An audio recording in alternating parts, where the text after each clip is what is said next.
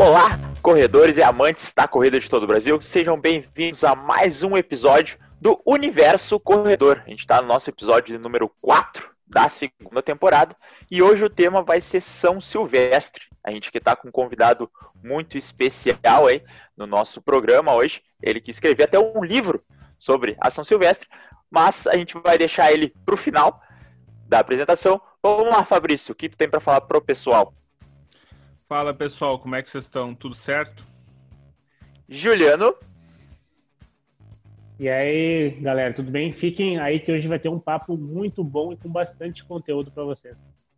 E Felipe. Olá, corredores e corredoras, sejam muito bem-vindos a mais um episódio do nosso Universo Corredor. E agora o nosso convidado que vocês, para quem está vendo no YouTube, já está vendo ele, o Darlan. Fala aí, Darlan. Olá pessoal, tudo bem? Prazer enorme estar com vocês. Vamos que vamos. Pode até se apresentar. A gente fez uma apresentação rápida aqui. Se quiser falar mais um pouquinho sobre a tua carreira, tua história, fica à vontade antes da gente iniciar o nosso tema. Beleza, galera, tudo bem? Então, sou o Darlan Souza, uh, sou gaúcho, mas no momento estou morando em São Paulo, estou fazendo mestrado aqui na USP, então me mudei de Malecuia para São Paulo, vim tomar chimarrão com os caras. E formado em Educação Física, bacharel em Educação Física, especialista em Fisiologia do Exercício pela URGS, Universidade Federal, e agora, então, tocando mestrado aqui na USP. Também já corri 30 maratonas, algumas majors, 4 uphill, um dope challenge, e a gente segue assim, então, treinando, correndo, fazendo musculação e atendendo pessoas. Escrevi também quatro livros, para não dizer cinco, e um deles é o que a gente vai falar hoje, que é o da São Silvestre. Convidado. É isso aí. É verdade. Exatamente. Só lembrando, então, esse episódio aí tem o apoio da IORT, Instituto de Ortopedia e Traumatologia, arroba iort.sm, e também da KeepFit, arroba KeepFit Academias. Certo? Então hoje a gente vai falar sobre São Silvestre. Antes da gente iniciar o nosso bate-papo, eu vou trazer aqui algumas questões de forma geral da São Silvestre. Então, a corrida internacional de São Silvestre é uma corrida de rua, né, que é realizada anualmente na cidade de São Paulo, no Brasil, como vocês podem saber, se vocês são aqui do Brasil, você sabe. Se tiver alguém de fora, é no Brasil. Ela acontece no dia 31 de dezembro, que é o dia de São Silvestre, daí que vem o nome dela, né? Isso aí talvez não saiba. Então a corrida é a mais famosa e tradicional do Brasil e da América do Sul. Ela começou a correr no ano de 1925 e do, até 1944 ela foi disputada exclusivamente por corredores brasileiros. A partir de então de 1944, ela foi aberta para convidados, principalmente da América do Sul. E aí, então, a partir de 1947, que teve uns dois a três anos ali, teve bastante sucesso, esses convidados, ela passou a ser liberada para corredores de todo o mundo. A partir de 1975, foi admitida as mulheres participarem também, então ela tornou-se uma prova mista. E aí, no começo ela era disputada também à noite, era sempre uma prova à noite, devido à sua criação. Mas aí, depois, para atender um decreto da IAAF, ela passou a ocorrer durante o dia, só para que vocês fiquem cientes de umas informações gerais. Mas quem é especialista mesmo na São Silvestre é o Darlan, né? Já escreveu o livro. Conta para nós, Darlan, como é que surgiu essa ideia de escrever um livro sobre a São Silvestre? A ideia do livro partiu justamente dos nossos alunos, dos nossos camaradas também que nos acompanham nas redes sociais, né? Eu, digamos que a gente já estava um pouco cansado de passar sempre as mesmas informações todos os anos. Todos os anos as pessoas nos procuravam nas redes sociais perguntavam, Darlan, aonde é retirada de kit? Darlan, Uh, pode me dizer quando é que abre as inscrições São Silvestre? E os meus alunos perguntavam, Darlan, uh, alguma pessoa me falou aqui que São Silvestre esse ano vai ter 10 quilômetros, é verdade? Esse ano vai sair do Ibirapuera. Então, sempre aquelas dúvidas, aqueles mitos. Uns vinham dizendo coisas do passado. É verdade que esse ano São Silvestre vai entregar a medalha junto com o kit. Então, eu estava desmistificando fake news todo ano. Até que eu me reuni com o camarada Fabiano Brown, que também é treinador e corredor de uma assessoria esportiva de destaque lá em Santa Catarina. E eu falei com o Fabiano assim: Fabiano, cara, todo ano a gente tem que estar tá resolvendo um monte de dúvida e as pessoas não sabem como fazer para participar da São Silvestre. E ele, cara, comigo acontece isso também há mais de cinco anos. E eu, opa, vamos fazer então um livro e vamos tirar todas as dúvidas de uma vez por todas. Então, a ideia surgiu disso aí, veio de uma demanda. Bacana. Que, que massa, que massa. O... So, sobre essa questão, eu acho que é interessante falar porque a, a São Silvestre é um dos pontos que é uma prova muito clássica, né? Porque o, o Brasil todo para para ver a São Silvestre no, na, naquele final do ano. E acredito que muitas pessoas, quando elas estão fechando o ano, elas já começam a pensar: ah, ano que vem eu vou para São Silvestre, ano que vem eu vou lá. E aí esse livro acho que vem muito de encontro com isso, né? Olha, tem vontade de fazer a Silvestre? Quem sabe tu começa a conhecer um pouco mais ela antes de ir lá para a prova. Quem sabe tu lê sobre ela para te aprofundar um pouco mais teu conhecimento. E aí amadurece teu projeto São Silvestre. É, o que você falou é, é muito verdade, né? O, e, o que acontece muito com a São Silvestre, você perguntar para a maioria das pessoas que correu a São Silvestre pela primeira vez, você vai ver que na grande maioria das vezes, por mais que a gente esteja no mundo running, a grande maioria das pessoas que participaram pela primeira vez foi porque viram na TV. A pessoa estava lá, era um sedentário, ligou a TV, né? Tava fazendo alguma coisa em casa e olhou, opa, porque afinal as pessoas de férias dia 31 de dezembro. O que, que é isso? São Silvestre. Cara, que louco isso. O ano que vem eu vou correr.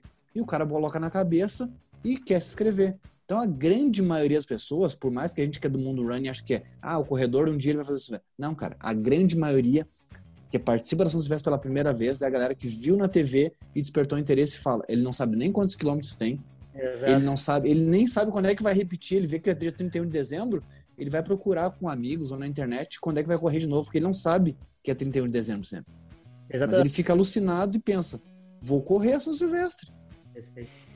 Exato. É, e essa questão de que, de que tu está falando, é muito comum a gente, a gente ouve nessa questão, a gente diz, ah, eu, eu gosto de corrida, a pessoa sempre diz, ah, tu, quer, tu vai correr São Silvestre um dia? Então o pessoal tem bastante acesso a essa questão de ver na TV, Uh, mas uma coisa muito importante que o teu livro traz em relação ao que a gente estava estava conversando anteriormente é trazer essa informação justamente para aquele aquele pessoal mais amador mesmo, né? Por exemplo, é muito comum as pessoas acharem que a São Silvestre é uma maratona. Então, é, isso é uma coisa que a gente, às vezes, é, para nós que estamos nesse mundo, às vezes passa batido, né? Mas as pessoas sempre acham que ela é 42 quilômetros. Então, trazer informação para esse pessoal amador é de suma importância. Exatamente. O que você falou, eles nem sabem que é uma maratona. Eles falam, eles nem é. sabem que é uma maratona. Você, você falou, eles falam, eles falam assim, ai, a sua é uma maratona, mas ele nem sabe o significado. Ele fala assim porque na palavra que ele quer dizer, ele quer dizer que é uma corrida. Isso, exatamente. Então, ele fala, ah, é, é uma maratona, mas porque ele associa que corrida é maratona, como eu, antigamente a gente associava também ao Kenneth Cooper, né? Então assim, ah, o cara vai dar uma corrida, uhum. o cara tá fazendo um Cooper. Não, mas eu não tô fazendo o Dr. Kenneth Cooper. Eu não tô fazendo o Dr. Kenneth Cooper. É. E, e, nesse caso, por que que tu acha que a São Silvestre acabou sendo vinculada com o nome maratona? Foi porque é realmente mais chamativo do que corrida internacional? Tipo, maratona tem um, toda uma história envolvida pela mídia que acabou chamando São Silvestre de maratona para chamar ou é um erro que se perpetua e ninguém se preocupa em chamar isso? Claro, eu tô falando na questão da mídia, né? Não Sim. porque o nome da prova é corrida internacional mesmo. Eu acredito que seja a mídia, já acertou bastante. A gente vê nos últimos anos, a gente vem acompanhando de perto. Acredito que vocês também tenham visto isso, tenham notado essa, essa diferença. A mídia já está acertando mais. Então a gente vê que os jornalistas agora, pelo menos que fazem a cobertura rapidamente, eles já conseguem já errar menos. A gente vê aqueles memes do final do ano, mas geralmente são memes antigos, de 2011, 2009. A gente vê que ultimamente os jornalistas conseguem acertar, são mais assertivos. O público, de modo geral, se eu ligar para minha avó, que tem 91 anos lá no Rio Grande do Sul, e falar, avó, sabia que eu vou participar de uma coisa, ela vai dizer, ah, vai correr uma maratona. Porque ela é totalmente leigo. Então, o leigo, leigo, leigo, ele ainda vai errar muito. Vai errar muito.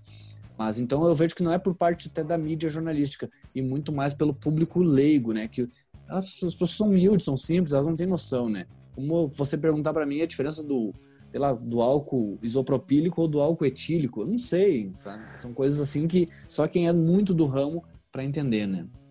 É, acabou ficando uma bagagem histórica, né? Que aí, como foi repetido por muitos anos, a maratona acabou ficando aí pro, por parte do, do grande público. Vai lá, Felipe. É, e, a, e, a gente, não, e a gente realmente são reflexões que às vezes vale a pena fazer, porque às vezes passa tão batido por a gente ser da área que às vezes essas perguntas, esses tópicos agora falando, a gente acaba revendo né, em alguns momentos. E ontem até foi. Ontem eu abri uma, uma caixinha de perguntas no, no meu Instagram e foram, se eu não me engano, 30 e, 35, 40 pessoas que participaram ali e 29 marcaram como 42 quilômetros a São Silvestre. então, cara, a São Silvestre, ela, para nós é tão normal saber que ela é 15 quilômetros, mas que para o grande maioria do público, assim, passa despercebido esse, esse ponto aí. Perfeito. Então, uh, sobre a São Silvestre, né? Como a gente estava falando em off, ela é formada basicamente pela população, né? A população é que mais participa da prova. Os corredores de elite são a parte mínima. Porque, como a gente já falou também no início desse programa, às vezes a São Silvestre ela é o ponto de partida, né? Que tu vê a São Silvestre, ah, vou começar a correr a São Silvestre, vou lá. Aí tem pessoal que vai com fantasia e entra, as fantasias mais loucas. Nesse sentido, é uma pergunta assim, mais engraçada, né? Quais as fantasias que mais chamaram a atenção na São Silvestre? das provas que pra, tu participou? Mim, que tu... pra mim a pergunta? Tenho duas pra falar. É pra todo mundo, pra todo mundo. Principalmente pra ti, que é o nosso convidado, né? Não, então vou, vou mandar a minha e depois você manda de vocês. Cara, a, a fantasia mais legal, assim, mais engraçada, foi o ano de 2015 que eu participei na São Silvestre. E eu tava fazendo uma dieta apertadíssima. Nossa, cara, eu tava muito, muito, apertei muito a minha dieta. Uma Nutri boa, Júlia Fazou, um abraço aqui pra ela. E eu cheguei no peso assim de 69 quilos. Tava seco. E o pessoal começou a me chamar de esqueleto. Os amigos. Ah, Darlan, Darlan é um esqueleto. Ô, oh, esqueleto, esqueleto. E, cara, quando é que eu. Quando eu pisei na São Silvestre, desci lá do metrô e cheguei, não é que eu encontrei um cara vestido de esqueleto, cara. Cara, é piada pronta. Aí eu peguei, cara, tirei uma foto com o cara e falei assim, não é que eu encontrei, não é que eu encontrei meu irmão aqui, mas foi muito engraçado porque o cara tava com roupa de esqueleto. E eu tava muito seco. Então ficou. Depois eu posso botar lá no Stories e marcar vocês lá, porque ficou bem, boa, boa. bem evidente. Queda pronta. Eu, eu acho que uma das mais, assim, ó, é que do São Silvestre é sempre, mas é uma que o cara ele foi fantasiado de octógono para correr para correr São Silvestre. Então ele fez todo um, um em volta dele de octógono com a tela e o isopor ali vestido de corredor. Essa foi uma das assim que mais me marcou porque ele tá correndo com todo aquele aparato ali, né? Porque às vezes é só uma, uma fantasia no corpo ali, algum, alguma roupa diferente é mais tranquilo, mas tá se locomovendo ali com todo um octógono ao redor é, é complicado. Cara, e, e acho mais engraçado porque realmente são muito criativos. Foi ano passado, até tinha separado aqui uma imagem para tava, tava dando risada ontem quando nós tava falando de falar sobre São Silvestre, eu lembrei disso. O cara se vestiu de hum, botou tipo uma fantasia de banheiro químico, se arriando é, da, da galera que às vezes tem alguns problemas, alguns percalços aí no, nas provas. E aí a, na, tinha uma plaquinha, se você precisar de mim, eu estou aqui com você. e aí é, é, uma zoeira sem limite, né? E o pessoal realmente você puxa, teve um que pintou todo o The Flash, de, o, o super-herói Flash, né? O cara, ele não botou a roupa, ele pintou mesmo ali. Então o pessoal realmente se produz assim para essa prova. É, eu, eu acho que tinha uma. Eu, eu, lembro de poucas passagens assim, da São Silvestre quando eu era menor, assim, né? Eu acho que. Acho que mais agora que eu comecei a cuidar sobre corridas. E uma que eu acho legal é que eu, eu não sei que idade que eu tinha, foi na Copa do Mundo ali de 2002 quando o Brasil ganhou, aquela São Silvestre, acho que nunca teve tão Ronaldo com aquele cabelo esquisito correndo na história, assim, ó. Sério, todo mundo co cortou o cabelo e colocou uma roupa. E, tipo assim, ó, parecia que era mais, mais brasileiro vestido com a camiseta e tal, com chuteira, do que propriamente as galera querendo correr. Eu, eu tenho essa memória antiga da, da, da maratona, da, da São Silvestre. Ah, é legal que, inclusive, a gente colocou essa pergunta, pergunta número 33. E a gente colocou aqui, ó. Por que algumas pessoas correm fantasiadas? Só para dar um spoiler para vocês aqui. Uhum. A gente colocou. Explicamos bastante, né, por que as pessoas correm fantasiadas, mas no final a gente colocou: os fantasiados correm por diversão, sem se preocupar com o tempo de conclusão da prova. Exato.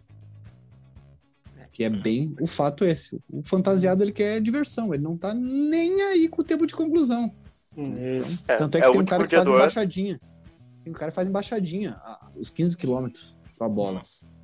Não, e sem contar que dependendo é quase como se fosse um concurso de fantasia que vai aparecer na TV também, né? Isso. Então quanto mais tu chamar atenção, mais a tua chance de, de aparecer na TV. É, o último dia do ano ainda, o pessoal só quer terminar a corrida e ir pra comemoração do ano novo, aproveitar a fantasia.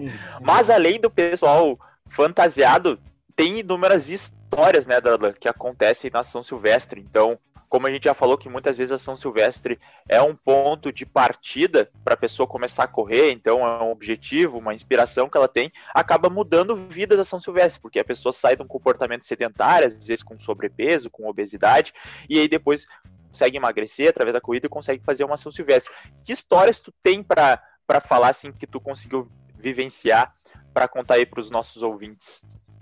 Sabe que a gente pegou uh, no final do nosso livro aqui, a gente pegou alguns relatos. A gente colocou também uh, pontos de visita de turismo, que a gente pode falar um pouquinho depois disso aqui também, mas a gente pegou e trouxe histórias, trouxe 12, 12 histórias para não ficar muito uh, maçante, mas a gente trouxe 12 histórias e duas me chamaram muita atenção. São relatos de corredores que correm anualmente São Silvestre, aleatórios. E a gente pegou uma muito bacana de um, é, talvez vocês conhecem, é o Tião Fotos, cara muito conhecido no Brasil. Inclusive, ele já cobriu a Maratona do Vinho aí no Rio Grande do Sul. E o Tião Fotos, ele trabalha hoje com fotos, mas ele já correu São Silvestre muitas vezes. E ele, a primeira vez que ele viu a São Silvestre, ele viu na televisão. E ele falou: Nossa, mas se, se o cara ganhou a São Silvestre porque se preparou em três meses, que ele ouviu os comentários lá dizendo que o cara se preparou em três meses ganhou, nos anos 70 e poucos, ele disse, nossa, então eu vou me preparar um ano e vou ganhar São Silvestre. E ele corria lá perto, perto da casa dele, não sabia nem quantos quilômetros ele ia fazer, uhum. e treinava quase todos os dias, que é um erro também. E aí chegou no dia, não deu 3 quilômetros, ele quebrou, mas ele foi convicto que ele venceria São Silvestre. Foi com a cabeça de campeão. Olha que loucura isso. E o outro é o João, o João contou uma história muito bacana aqui para nós, que ele falou que ele assistiu a São Silvestre pela primeira vez na televisão, e aí ele pensou que então a São Silvestre poderia mudar a vida dele. E o que chamou a atenção dele foi o, aquela música tradicional, Carruagem de Fogo. Então, graças a São Silvestre, ele adquiriu uma paixão enorme pela corrida e descobriu que é um estilo de vida e é um esporte. Então, foi muito bacana. São duas histórias que me, mais me chamaram a atenção, né? É, e, a, e a, gente, a gente pensar na, o esporte como um todo, né? Ele é capaz de, de mudar vidas. E a gente tem, e na corrida a gente tem inúmeras histórias, não só na São Silvestre, como no, no nosso dia a dia aqui com, também com alguns alunos que começaram com tentaram diversos outros esportes, esportes em equipe, esportes uh, outros esportes individuais e nunca se encaixaram. E na corrida uh, teve um dia que a gente conversou, acho que foi com, se não me falha a memória, foi com, com o com o Frank ali, e. Ou não, foi. Enfim, eu não lembro qual foi um dos nossos convidados ali de uma das lives e falou da, do bichinho da corrida, né? Que foi picado. Uhum. E aí a pessoa é picada pelo bichinho da corrida e aí não tem. Depois ele não, não larga mais a, a, a corrida. Eu não lembro se foi o Frank que fez esse comentário até. Mas, enfim, uh, a gente vê que, que, a corrida em si ela tem essa, essa, essa magia, essa, esse, esse encantamento de, muita, de muitas pessoas. E aí a gente já está batendo nessa tecla bastante de quanto a, a São Silvestre, ela, por ter essa mídia muito forte em cima dela, permite que muitas pessoas consigam ver, né? Porque a gente, por exemplo, crianças. Crianças, muitas vezes, os guris se apaixonam pelo futebol porque tem uma mídia muito forte, tu acaba criando ídolos dentro desse, dentro desse esporte. Na corrida, a gente é meio carente de ídolos, né? Então, quem sabe, através da São Silvestre, às vezes por está presente na TV, as pessoas começam, quem sabe, a criar certo carinho por esse esporte que muitas vezes não aparece no dia a dia delas. E se a gente for ver, a corrida é um esporte relativamente uh, de fácil acesso, né? De fácil acesso é para te conseguir começar a praticar. Desde que, né, a gente, como a gente sempre defende aqui no nosso podcast, que é tendo um bom acompanhamento, sendo um profissional para te orientar de forma adequada. Pegando um gancho do que você falou, uhum. atrapalhando aqui, pegando um gancho, a gente é muito carente de ídolos porque a gente não tem memória. O Brasil é um país sem memória. E é uma, uma das lutas que eu tenho é justamente trabalhar a memória do esporte. E pensando nisso, trazendo a calhar no livro aqui também, não posso deixar de, de relatar isso, a gente trouxe o Ronaldo da Costa. E o Ronaldo grande, da Costa ele escreveu o é. prefácio do nosso livro. A gente colocou Aquecimento com o Campeão. E o Ronaldo da Costa, então, conta a trajetória dele, como é que ele chegou a São Silvestre e por que, que ele ganhou a São Silvestre. Então é um relato de duas páginas do, do Ronaldo, porque se você parar para pensar que o Ronaldo da Costa escreveu a história dele na, na corrida de rua no Brasil e no mundo, e o Ronaldo, quando chegou em Berlim um ano, há dois anos atrás, praticamente parou a prova pro Ronaldo. E aqui no Brasil, se você perguntar para muitas pessoas que correm até maratonas, quem é Ronaldo da Costa, o pessoal não conhece. E muito da, dessa culpa é de nós, profissionais de educação física, que não mandamos um link para o aluno com o conteúdo do Ronaldo da Costa. Então a gente fez questão de falar assim, falei com o Fabiano, Fabiano, o Ronaldo vai ter que entrar no livro. Porque é muito fácil eu falar de Eliud, que está na moda agora, mas o Ronaldo tem história. E ele vai entrar no livro aqui. Pois é. Todo mundo que lê esse livro aqui vai saber quem é o Ronaldo da Costa. O Ronaldo não Cara, pode ser eu, esquecido. Eu digo que eu digo que o Ronaldo da Costa é um próximo cara que eu quero que ele esteja aqui conversando com nós, cara, para contar um pouco mais sobre a história dele. Uhum. Eu, eu, eu, sou, eu sou suspeito para falar porque acompanho o trabalho dele a, a, desde piar mesmo. Eu, eu, lembro de pegar as revistas de, de corrida para ver sobre o Ronaldo. E, cara, depois que começou com a, com a, com a era da internet, então o Instagram acho que foi um dos primeiros caras que eu segui foi o Ronaldo da Costa. Então, uhum. realmente é, é, um, é um cara que eu acompanho, assim, e, e, até foi ontem, eu acho que a Maratona de Berlim fez uma postagem dele, né? A gente tá gravando vocês na terça-feira, uhum. mas acho que foi na verem. segunda. Na... É, então, uma postagem, cara, assim, que é sensacional.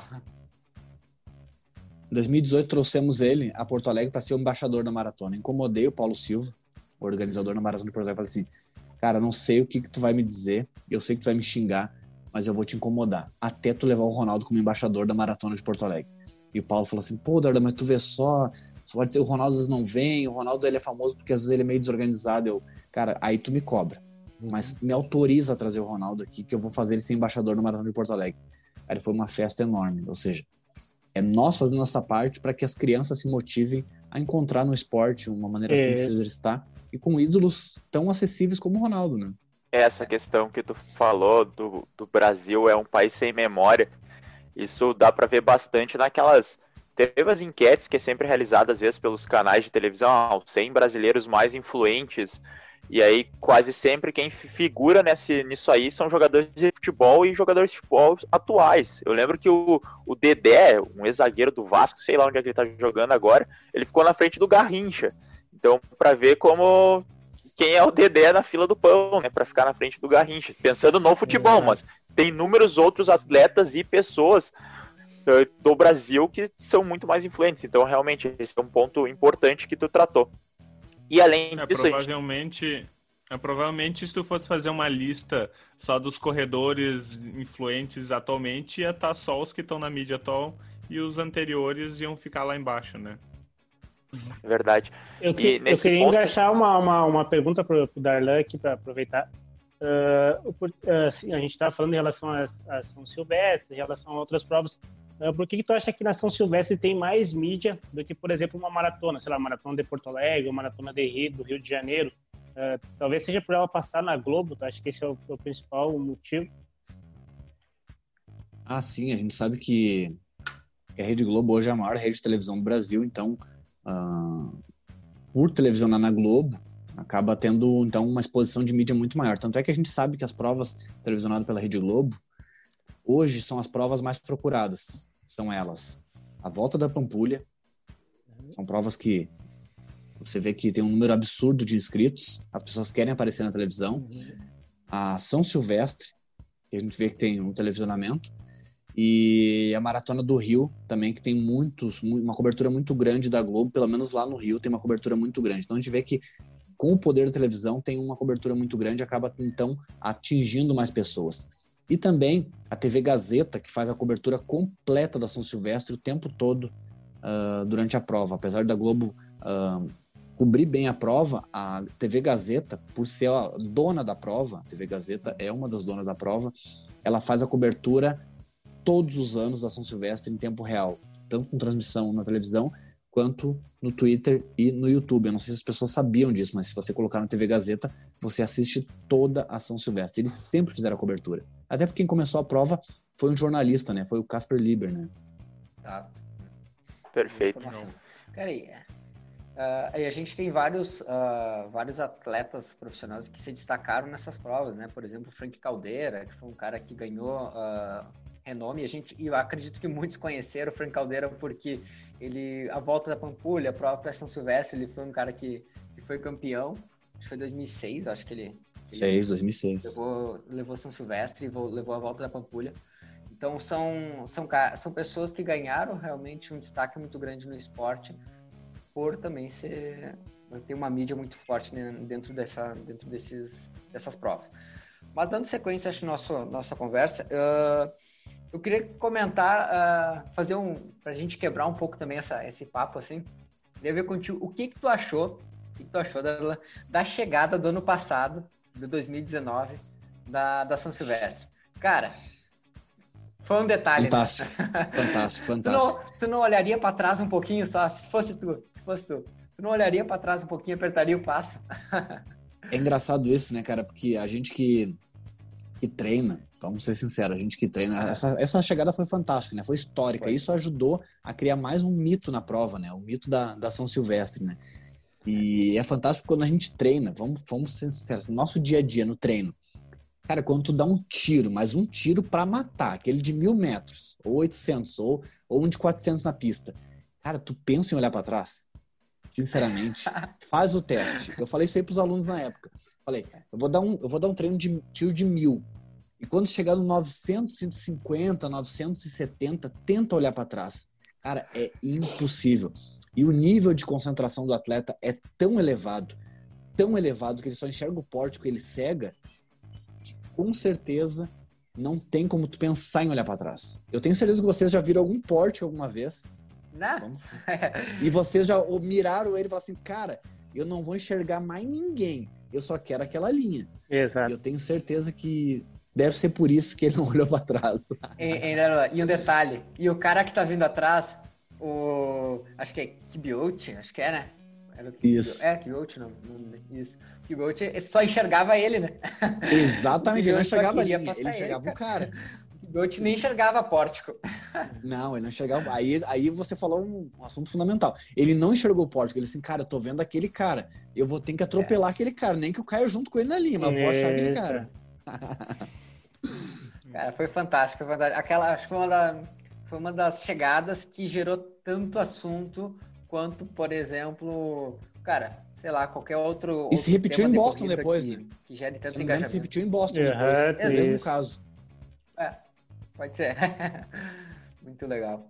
Ali foi, a, foi é. uma das primeiras vezes que a gente viu que tem tática também na corrida, porque uh, eu vendo assim pela, pela TV, me parece que o que estava na frente, uh, ele abriu um pouquinho e pensou assim, bom, agora eu abri, o cara não me pega mais, né? Tá faltando um, um pouquinho ali. E aí o que estava atrás, então, uh, acelerou e ele achou que já estava ganho. E aí quando ele, quando ele achou que já estava ganho, né, deu aquele segundinho de, de relaxamento, entre aspas, né? Uh, relaxamento entre aspas, né? Que não foi um relaxamento. O cara que estava atrás uh, percebeu isso, então ele usou a tática e pensou assim, não, eu vou esperar quando ele dá aquela relaxadinha, entre aspas, eu pam, passo e chego na frente. Então é uma das, das pessoas verem que também na corrida também é a tática, não é só no futebol, né? Não, é com certeza. E se você corre São Silvestre, você sabe que a subida da Brigadeira é uma subida muito dura, né? Porque você é, já tá com, 3, com 11 quilômetros e pouco nas costas, aí você encara ali quase dois de subida, um e pouco e tal. Então imagina para a Elite, pensando com a Elite, que já tá subindo ali, tá com 11 em alta intensidade, porque a Elite não alivia nada. Uhum. Alivia nada. Tá em 11 em alta intensidade. Pega mais uns dois em altíssima intensidade. Quando o cara vê a reta na Paulista, o cara dá um alívio nas pernas. Hum. E é ali que tu ganha São Silvestre. Exato. Porque alguém, quando chegar lá em cima, quando acabar a brigadeira, o cara entrar na Paulista, o cara assim, nossa, que alívio, agora eu vou tentar me restabelecer. E quem tenta se restabelecer perde São Silvestre ali, porque o outro vai continuar com sangue nos olhos e vai tentar hum. ali naquela reta, dar uns 500, 600 metros, fazer história ali, né? Perfeito. Ah, legal. E, e bacana Pode falar, pode falar. O bacana é que a gente está falando disso aí, de subir com intensidade. O pessoal que nos acompanha aqui, tem alguns alunos nossos que nos acompanham também no, no podcast. Uh, naquela, nessa prova em específica, essa última, uh, alguns alunos começa a se interessar um pouco mais, entender qual é o ritmo de prova, o que, que, eles estão correndo, né? E aí o pessoal começa a se apavorar um pouco quando vê a realidade do, do atleta profissional. A, o ritmo que ele sobe a brigadeiro e o ritmo que ele sai da brigadeiro. e aí, como tu falou, aquela, aquela reta final ali, meu Deus, é um, é um absurdo, assim. E aí eles começam a entender o quanto é, é o detalhe do, do, profissional, né? O quanto que a, a diferença realmente de, desses atletas. Mas a, acho que a gente falando, a gente falou, falou, falou dos profissionais, mas acho que realmente o que encanta muito a prova é o, é o amador, né? O amador que dá o brilho, dá o, eu digo que é a cereja do bolo é o, é o amador. É. A capa do nosso livro, colegas, só pra vocês terem uma ideia, a gente não colocou elite. A capa do nosso livro é o povão.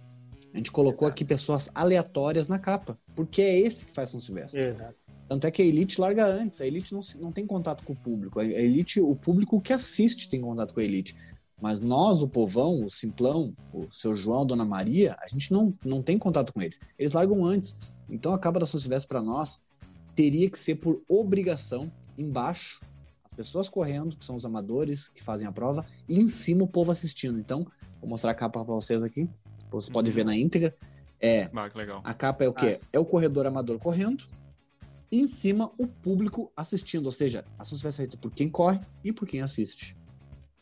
É verdade. Ela só, ela só, tem esse tamanho porque tem uma grande quantidade de amadores fazendo parte dela e eles que elevam, né? E divulgam para o outro. Então, embora venham atletas internacionais participarem, é a gente aqui do Brasil, é os corredores que vai falando para o outro e que vê na TV e que vai fazer a prova que dá esse grande número da São Silvestre. E, uh, só, um, só um detalhe eu, eu ontem eu estava olhando para comprar o teu livro e assim eu vou comprar, mas eu quero eu quero que ela venha com, com uma autenticação ali, né? Pelo menos uma, uma mensagem ali na, na contracapa. Com certeza, né, galera? Com certeza. Já coloca para dois, ah. então. para todo mundo. Já coloca para todo mundo. Porque, cara, eu acho, eu, eu tava, eu dei uma, deu, eu comecei a rever alguns pontos do teu livro ali, achei muito interessante porque é exatamente isso, a gente conversa com muitas pessoas e por mais que a gente, em todas as provas, a gente sempre tem que buscar trazer alguns conteúdos uh, ah, para poder tirar, sanar essas dúvidas dos alunos. Quando tem, a gente diz um manual, que é, por exemplo, hoje esse livro, tem diversas, é, desmistificar diversas fake news, facilita muito, né? Aí o aluno, bah, eu quero correr a São Silvestre. Cara, pega esse livro aqui emprestado e e leu aí, Isso. aprende um pouco mais sobre ela e, e tira tuas dúvidas. Por exemplo, comprar o voo, como eu falei. Às vezes o cara não sabe qual aeroporto. Tinha um é. aluno uma vez que estava comprando um voo para Campinas. Ele disse: Ah, vou para São Paulo para correr São Silvestre. E ele comprou Campinas. E eu, cara, tu tá a 200 quilômetros da largada, meu camarada. Tu não vai comprar Campinas. E as pessoas dizem: São Paulo é São Paulo, São Paulo. Porque, porque ele associou, ele é gaúcho, né? Ele disse, Não, Porto Alegre só tem um aeroporto. Então, se eu descer em Porto Alegre para correr a maratona de Porto Alegre, eu tenho Porto Alegre. Então, só que, cara, eu falei, cara, em São Paulo a gente tem três aeroportos grandes. Em Guarulhos, que é na cidade de Guarulhos, que é uma cidade lá longe, lá com suas canoas. Tem um aeroporto de Congonhas, que ele é pequeno, mas ele é em São Paulo, é o único aeroporto de São Paulo. E tem Campinas, que é como ter um, um aeroporto lá em Torres. Cara, cara, na real, não dá. É longe. Mas ele pensou, é São Paulo, é São Paulo. Então, às vezes, é, tia, e é, às vezes é legal, o cara não sabe se hospedar, a gente né? discutir isso aí. E é legal a gente discutir isso aí porque é a realidade, né? A gente tá falando a realidade. E quem, e quem nos escuta, e a gente às vezes recebe uns feedback que é muito legal, cara, porque a gente toca nos pontos que para nós às vezes parece que é simples, porque a gente vive isso aqui no dia a dia, mas que pro aluno vai fazer uma diferença gigantesca. E a pessoa dá um, dá um pouco alguém, pode ser que deu aquele feedback. Ah, já pensei, já fiz uma, uma burrice dessas aí. é. Exatamente. Uh pensando, pensando nessas características que a gente está falando, tu, tu, mencionou essa questão da subida e da reta, né? Pensando em naquela primeira pessoa que está cara, eu vou, eu vou querer correr ano que vem. E a gente sabe que como isso é uma prova longe, por exemplo, ah, o cara aqui do Rio Grande do Sul quer correr uma São Silvestre. Que características que tu, que tu pode ressaltar no trajeto que é um ponto que tu acha que é relevante para a pessoa já treinar, já se, já, já se preocupar? Porque como cada prova tem seu né? Tem seu modo de correr, tem seus aspectos.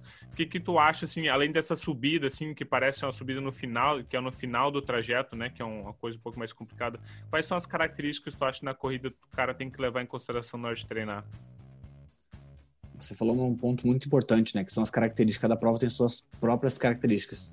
Vou contar uma curiosidade que talvez pouca gente sabe. A Avenida Paulista em Porto Alegre, em São Paulo, a Avenida Paulista em São Paulo tem 1.100 metros de altimetria. Se o cara mora no litoral, ele vai correr. Ele, quando ele chegar na São Silvestre, ele vai chegar lá assim, nossa, como eu tô cansado, cara. O que aconteceu? Será que eu, o que aconteceu comigo? Sim, tu tá em cima de um morro.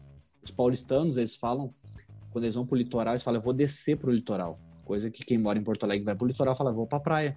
Eles falam, nós vamos descer pro litoral, porque o litoral deles é altimetria zero e a Avenida Paulista tem 1.100. Então tu imagina alguém que morou só na praia a vida toda e tu coloca lá na Avenida Paulista. O cara tá em cima de uma montanha. Então ele começa, nossa, tá rarefeito aqui, né? A Uphill, é a maratona aí mais desejada do Brasil, na Serra do Rio do Rastro. O topo dela tem 1.400 e o pessoal chega lá com falta de ar. Então, só uma característica que passa despercebido. A São Silvestre, o topo dela tem 1.100. Outro ponto importante que você falou. Tem aluna que eu preparei ela ano passado para participar da São Silvestre, que eu falei, uh, os três primeiros quilômetros do seu treino, agora numa fase final de bem específica, eu falei, tu vai pegar a esteira, vai colocar dois tacos atrás, tu vai descer três quilômetros. Darlan, mas é descida. É. Sim. Praticamente, os primeiros quilômetros de São Silvestre é uma descida. Então, tu vai pegar agora nessa fase de preparação específica, né? Falei isso no começo da, da preparação, né? A gente sabe disso. Uhum. Ela botou dois tacos na esteira e ela descia em torno de 3 km de treino. Por quê? Porque a primeira fase, São Silvestre, ela é um sobe e desce, é como se fosse um treino de musculação. Por isso a importância do reforço muscular. Porque uhum. ela tem uma fase de descida, ela tem pontos de plano, ela tem um ponto de subida, e aí ela vai ter pontos de, de subida mais íngreme, que é a ladeira dos 11 aos 13, mais ou menos, dos costumo falar que é dos 11,5 até os, os 13,5, porque ela começa um pouquinho antes de uma elevação, que é a subida da Brigadeiro.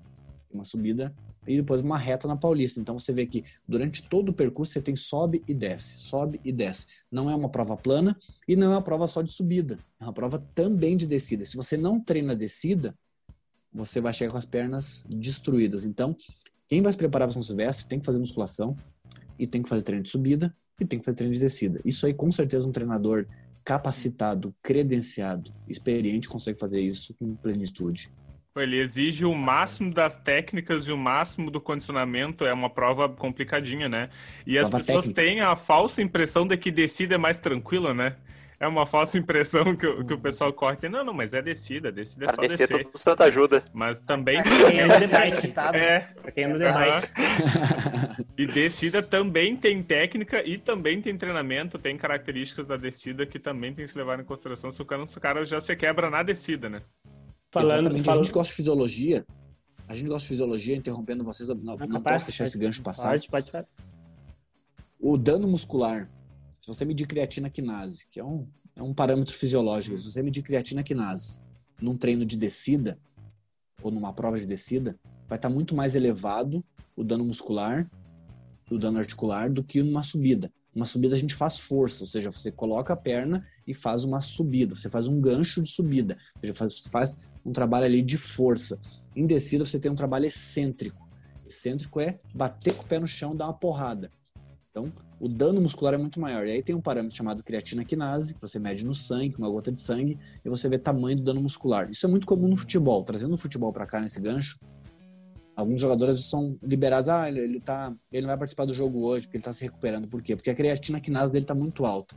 Então, às vezes, o corredor ele não corre na descida, ou ele acha que a descida é mais rápida. Beleza, só que o dano muscular é maior.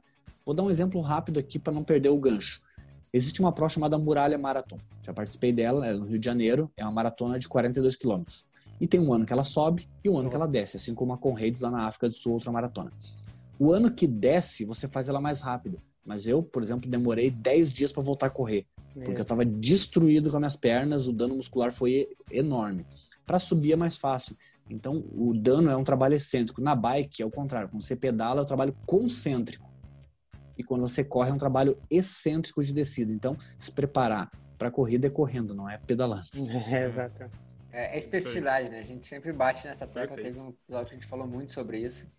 E, cara, acho que é, foi essencial acho que esse, esse tópico aqui que o Fabrício trouxe para ti, para abordar sobre as características da prova. É, sobre a gente estava falando sobre a, a, questão da carência de ídolos, né? Muitas pessoas também não sabem que a São Silvestre tem uma prova para crianças e adolescentes, né? Que é a São Silvestrinha. Inclusive o Frank Caldeira chegou a participar dela, né? E, isso, e como que tu vê essa importância da São Silvestrinha, que ela não é tão divulgada assim, para a própria manutenção dos corredores e para aquisição de novos corredores? Você falou uma curiosidade muito legal, inclusive é uma coisa que poucas pessoas sabem, que o Franco Caldeira, na infância, já havia ganhado a São Silvestrinha. E aí depois acabou ganhando a São Silvestre e fazendo a história dele da corrida de rua no Brasil. Ou seja, ali ele já mostrou que ele tinha características genéticas e estruturais para ser um corredor de elite, né? Uh, a São Silvestrinha, ela tem sim a, a importância dela, no Brasil é muito comum a gente ver provas infantis no mesmo dia das provas em adulto. E isso é muito bacana quando acontece. Mas a São Silvestrinha, infelizmente, não acontece da mesma maneira. Ela chega a acontecer semanas antes, como já aconteceu, dias antes. Então ela acaba se desassociando da São Silvestre por grande parte das pessoas. Então isso é uma pena. Queria muito que a São Silvestrinha acontecesse no mesmo dia da São Silvestre seria um fantástico para a elevação do esporte aí, mas a gente sabe que não. Então acredito que ela tem uma grande importância por pela molecada poder participar, né? Se fosse futebol a gente vê os pais lá apoiando o filho jogando na, nas categorias de base. Seria uma categoria de base da corrida São Silvestrinha. E muitas vezes ela aconteceu numa pista do ginásio do Ibirapuera, que é fantástico, isso criança vivenciar a pista, é tudo, tudo de bom, né? Mas infelizmente, eu acredito que a gente não consegue pegar um gancho tão grande nela porque ela acontece em, em dias muito distantes da São Silvestre. E ela não tem também a mesma cobertura de. Pois é, televisão. talvez se no mesmo dia a, e fosse nos locais uh, próximos, né, e conseguiria ter esse mesmo gancho da TV e mostrar, e até outras crianças poderiam se inspirar, né? Porque estão vendo outras crianças, teriam vontade de participar e continuar na Isso. corrida. Realmente é uma pena que não ocorra em dias no mesmo dia e, e locais próximos. Mais alguém tem alguma coisa? Quem que tinha curiosidade aí? Quem é que tinha curiosidade? Eu, eu. Alguém falou que tinha umas curiosidades pra nós. É, o Juliano. É, eu tenho o quadro. Agora, o quadro. Mas, mas antes eu vou, eu vou fazer a última pergunta pro Darlan, para tu destacar aí três pontos importantes para um corredor para ele vivenciar São Silvestre. Três pontos que tu destacaria entre entre os, os 40 aí que tu destacou no livro, as 40 curiosidades, três pontos importantes assim que ele deve saber para participar da São Silvestre. Acredito que o, o principal ponto para você que quer participar da São Silvestre é que se você correr uma maratona e não correr a São Silvestre, você não é um corredor. Vou sacanear todo mundo, obrigado. Você pode correr até na Indochina. Cara, você vai correr na Indochina vai correr na Macedônia, mas se você não fizer São Silvestre, você não é um corredor. Esqueça. Então, já botei na pressão aí para todo mundo participar. Quem não participou. Quem não participou tá vai participar. Brincadeiras à parte, mas é, é uma corrida espetacular. É a maior corrida da América Latina e todos têm que participar, pelo menos uma vez na vida tem que fazer. Inclusive, daqui a alguns anos ela vai ter o centenário. Se preparem, porque, cara, vai ser. É. Vai ser assim, ó, uma coisa louca. Vai ter gente que vai vir de outros outro lado do mundo para participar. Essa é a primeira coisa. É. Acredito que outro ponto importante para você fazer a São Silvestre bacana mesmo é você pegar e participar antes de um grupo de corrida. Participa de um grupo de corrida, participa de uma equipe para você se preparar legal, para você vir participar da São Silvestre de uma maneira muito sólida, muito eficiente, para que você possa vir preparado então para curtir essa festa. Então, o segundo ponto é contrate um treinador ou participe de um grupo de corrida, de uma equipe de corrida para que você se prepare adequadamente para realmente fazer a São Silvestre, não sofrer a São Silvestre. Para você vir fazer a São Silvestre. E não menos importante, o último ponto que eu diria para você é: venha com antecedência e vá embora com um certo atraso. Por exemplo, se você puder chegar no dia 27 e ir embora dia 3, seria legal, porque você então poderia aproveitar mais São Paulo. Fazer um treino no Parque de Ibirapuera, conhecer os museus, conhecer um pouco da culinária paulistana então a dica fundamental para você participar é: chega antes que você, se você já retira o seu kit com muito mais antecedência, com mais calma, você vê a movimentação pré-São Silvestre, você consegue fazer uns treininhos preparatórios até no, no Parque de Ibirapuera, ali uns regenerativos, curtindo um dos maiores parques da América Latina também. E depois, não menos importante, depois da São Silvestre você vai desfilar pela cidade, indo em museu, indo em restaurante com a sua medalha. Três mega importantes pontos. É o, é o famoso turistar, né, Ndola? Que o, é assim, ó, para nós amadores, a parte principal é essa, né? É, vai lá, corre, depois Isso. do pós-prova, é, é, a culinária. Por exemplo, a gente foi a, ano passado a, É, não, foi esse ano, a Maratona do Vinho. Cara, não tem como ir a Bento, por exemplo, e depois não querer tomar um vinho, né? não tem como não querer experimentar um pouco da culinária da, de Bento Gonçalves os italianos ali. Então, é a parte, assim, eu digo que, para mim, é a parte, é, o, é fechar com chave de ouro a prova. Perfeito. Exato. Perfeito. Então, agora sim, a gente vai pro, pro nosso quadro, que o Gil vai trazer as curiosidades sobre a São Silvestre. Então, vai lá. Então, eu separei, separei três, três curiosidades, algumas já foram faladas em algum momento aqui, né? Mas eu vou citando e o Nerlan vai complementando e a gente vai aqui tendo uma, uma conversa muito boa, né?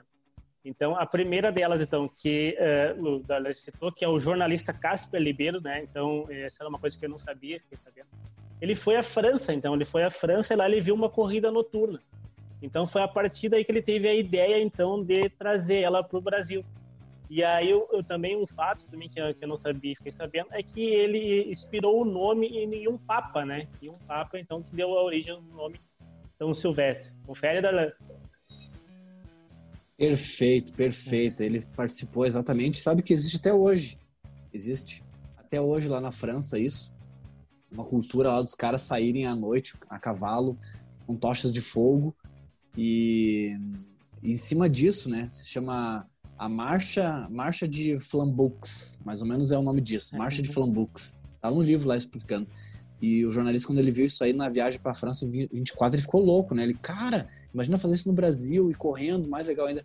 Só que os caras hoje fazem, se você botar no, no YouTube lá, você vê que os caras fazem ela a cavalo, é muito bonito, os caras tudo vestido com tipo, medieval, é bonito pra caramba, né? E. Legal. Essa curiosidade que você falou é muito legal também, que você falou. Uh, que a gente já tinha tratado sobre o Frank Caldeira e tal. Mas tem uma outra curiosidade muito legal também, que eu vou deixar aqui um spoiler pro pessoal. Ah, tinha um atleta olímpico muito famoso na época, Vladimir Kutz. E ele veio assim com a figura de ganhar São Silvestre. Né? Era a 33 edição em 57. E ele veio com a pompa de vencedor. O cara vai ganhar. Aí inventaram levar o cara para Santos, pra Praia de Santos, que dá 100 quilômetros aqui também, como Porto Alegre, a, a Tramandaí aí. E levaram o cara para Santos. O cara ficou alucinado, imagina. E aí, até porque ele viu a praia, toda aquela coisa, mulher de biquíni, e aí não queria sair da praia e ficou lá dando umas corridas e na beira da praia o dia inteiro que aconteceu? Ficou com os pés cheios de bolha e no dia ele não pôde correr a São Silvestre. É... Acontece, né? É... Dá pra acreditar coisas nisso, que acontecem, né? Coisas que acontecem, né? São histórias, cara, né? campeão olímpico, cara. Uma outra curiosidade muito legal aqui é o pouca gente sabe, mas Emil Zatopek, a locomotiva, já correu e obviamente que ele veio para cá e ganhou a São Silvestre, né? Uhum. Então, um dos maiores corredores, um dos maiores corredores da história da corrida de rua no, no, mundo. A locomotiva veio aqui e ganhou e foi um, em naquele tempo que a São Silvestre tinha um percurso de 7.3 quilômetros. É, teve essa, e a largada era teve 11 essa mudança, né? É, antes ela saía na madrugada do, do dia 31 e às vezes acabava. Na, saía de noite do dia 31 e acabava na madrugada do dia 1 É mais ou menos isso, né? As primeiras edições. Isso, nesse dia, nessa edição que ele participou, ela saía às 11h30 da noite, né? E era 7.3 e ele veio e ganhou, cravou a história dele na São Silvestre. Emil Zatopek. É, pra quem já ganhou uma maratona sem nunca ter corrido uma na Olimpíada, né? São Silvestre foi mais um, um check na, na lista de provas dele. É sacanagem, né? Mas. Mais alguma, Galera, Mais alguma coisa? É, daí era essa questão também, tu falou a questão da, da, das mulheres, ali foi a primeira prova que as, que as mulheres uh, correram as primeiras classes participaram, e uma coisa que eu achei bem interessante é o seguinte, teve 17 inscritas, uh, dessas 17, 14 largaram e 12 chegaram, né? Daí fiquei pensando, uh, será que essas outras duas talvez não estavam prontas ou não tinham treinamento adequado, toda aquela questão. Uh, então vou, vou, chamar o Dalila para a gente conversar em relação a isso. Por que, que essas duas não completaram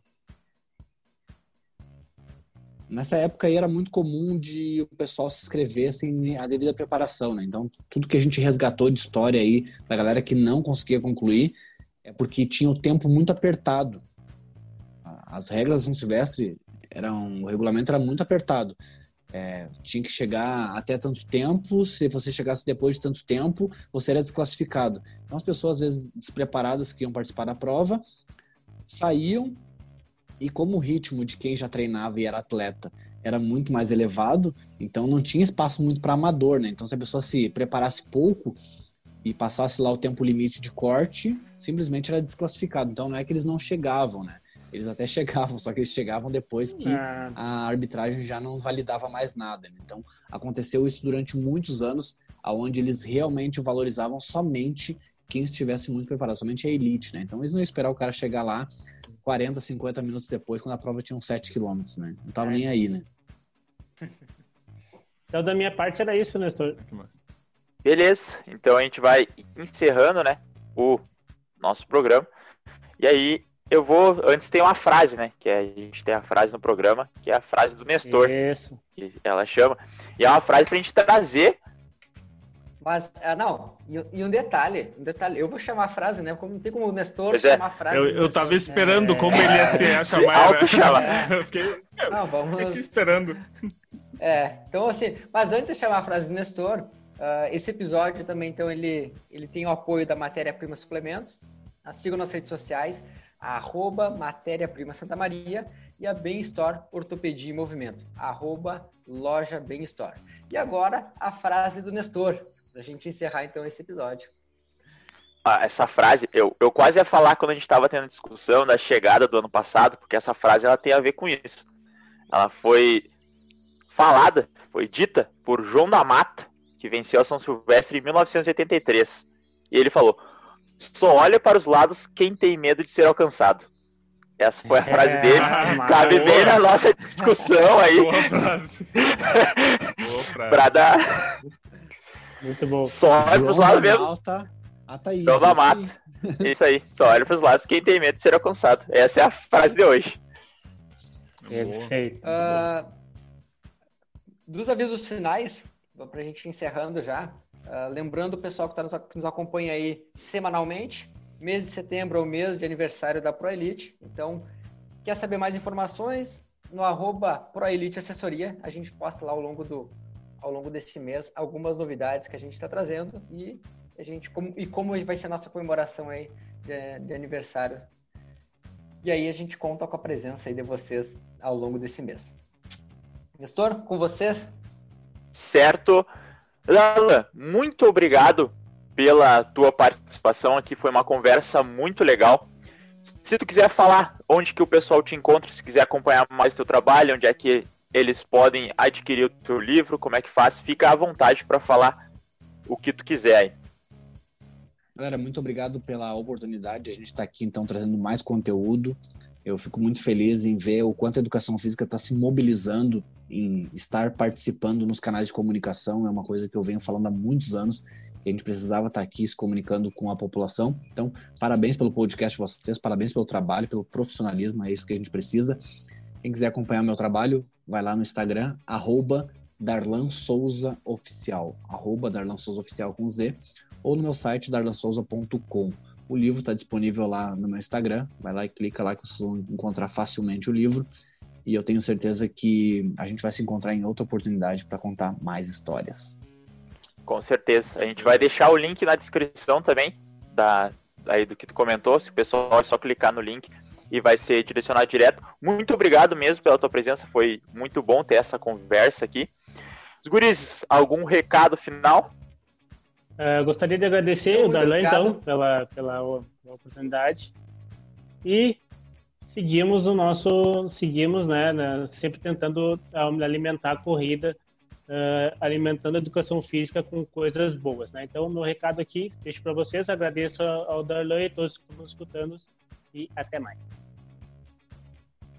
Valeu, pessoal. Obrigado aí pela, pela parceria, Darlan. E obrigado aí pra, por dedicarem uma horinha do dia de vocês para a gente trocar essa, essa ideia. Um forte abraço a todos. Valeu. É isso aí, pessoal. Agradeço bastante uh, ao Darlan, que se disponibilizou a conversar com a gente aqui, trazer um pouco da, das curiosidades e a vivência em São Paulo. E eu gostaria de, também de, de, de, dizer a indicação que saiu ontem, o, nosso, o, o drop do Corredor Sem Lesão, tá? Falei um pouquinho sobre cadência, fiquei ali uns 20 minutinhos falando sobre cadência ali, dando algumas dicas para vocês. Também, se tiverem alguma dúvida sobre esse tema e outros temas, só deixar no inbox no arroba Universo Corredor, que a gente vai conversar sobre tirar as dúvidas de vocês. É isso aí, forte abraço e até semana que vem. É isso aí, pessoal. Lembrem, hidratem-se, valeu e até semana que vem. Eito. Tchau, até mais.